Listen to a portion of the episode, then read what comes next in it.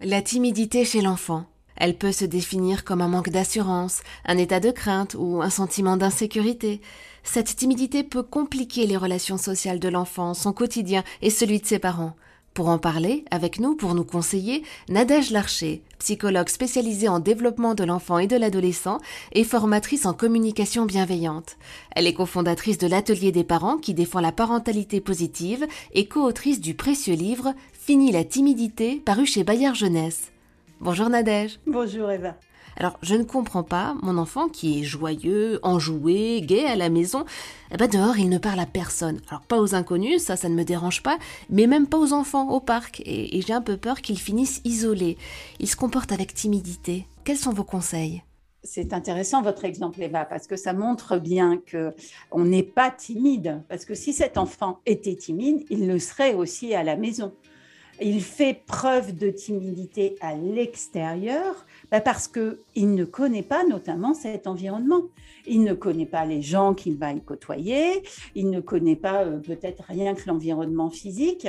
Et c'est là où euh, être capable de dépasser sa timidité, c'est à la fois se connaître, savoir euh, ses besoins, ses goûts, accepter de se tromper, être capable de dire non ça, c'est vraiment quelque chose de très important. Et puis, c'est aussi savoir interagir avec les autres.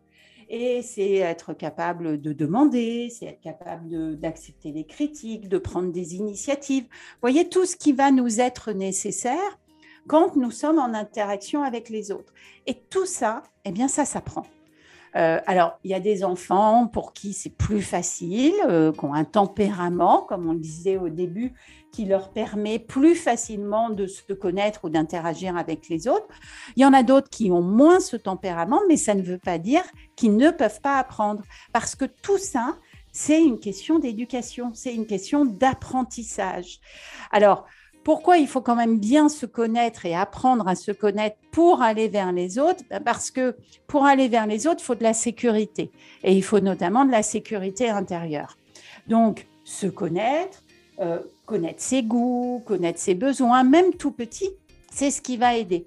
Et c'est pour ça que pour aider votre enfant à j'ai envie de dire, être plus à l'aise à affronter le monde extérieur, ben c'est important déjà de reconnaître que, oui, euh, être confronté à, des inconnus, euh, ben, c'est compliqué, euh, ça demande du temps, ça demande de, de l'entraînement, lui permettre de s'entraîner à demander, et par exemple à demander aussi à la maison, parce que comme ça, après, il s'entraînera dehors ou euh, l'autoriser, euh, l'interroger sur ses goûts. Euh, toi, qu'est-ce que t'aimes Comment tu préférerais faire ça Comment tu préférerais, je ne sais pas moi, t'habiller aujourd'hui, des choses simples, mais tout ce qui va lui permettre de prendre conscience qu'il est un individu qui a des besoins, des envies et qui a le droit d'être connu dans tout ça, ça va l'aider après à aller plus facilement vis-à-vis des autres.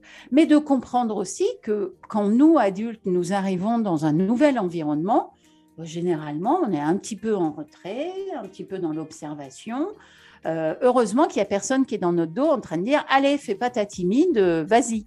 Hein, euh, vous arrivez, euh, je ne sais pas, cocktail de, votre entreprise où il y a plein, plein de gens, vous n'allez pas vous précipiter, parler avec tout le monde au début. Vous allez d'abord aller chercher euh, des gens que vous connaissez, puis vous allez d'abord observer. Ben, c'est la même chose pour nos enfants.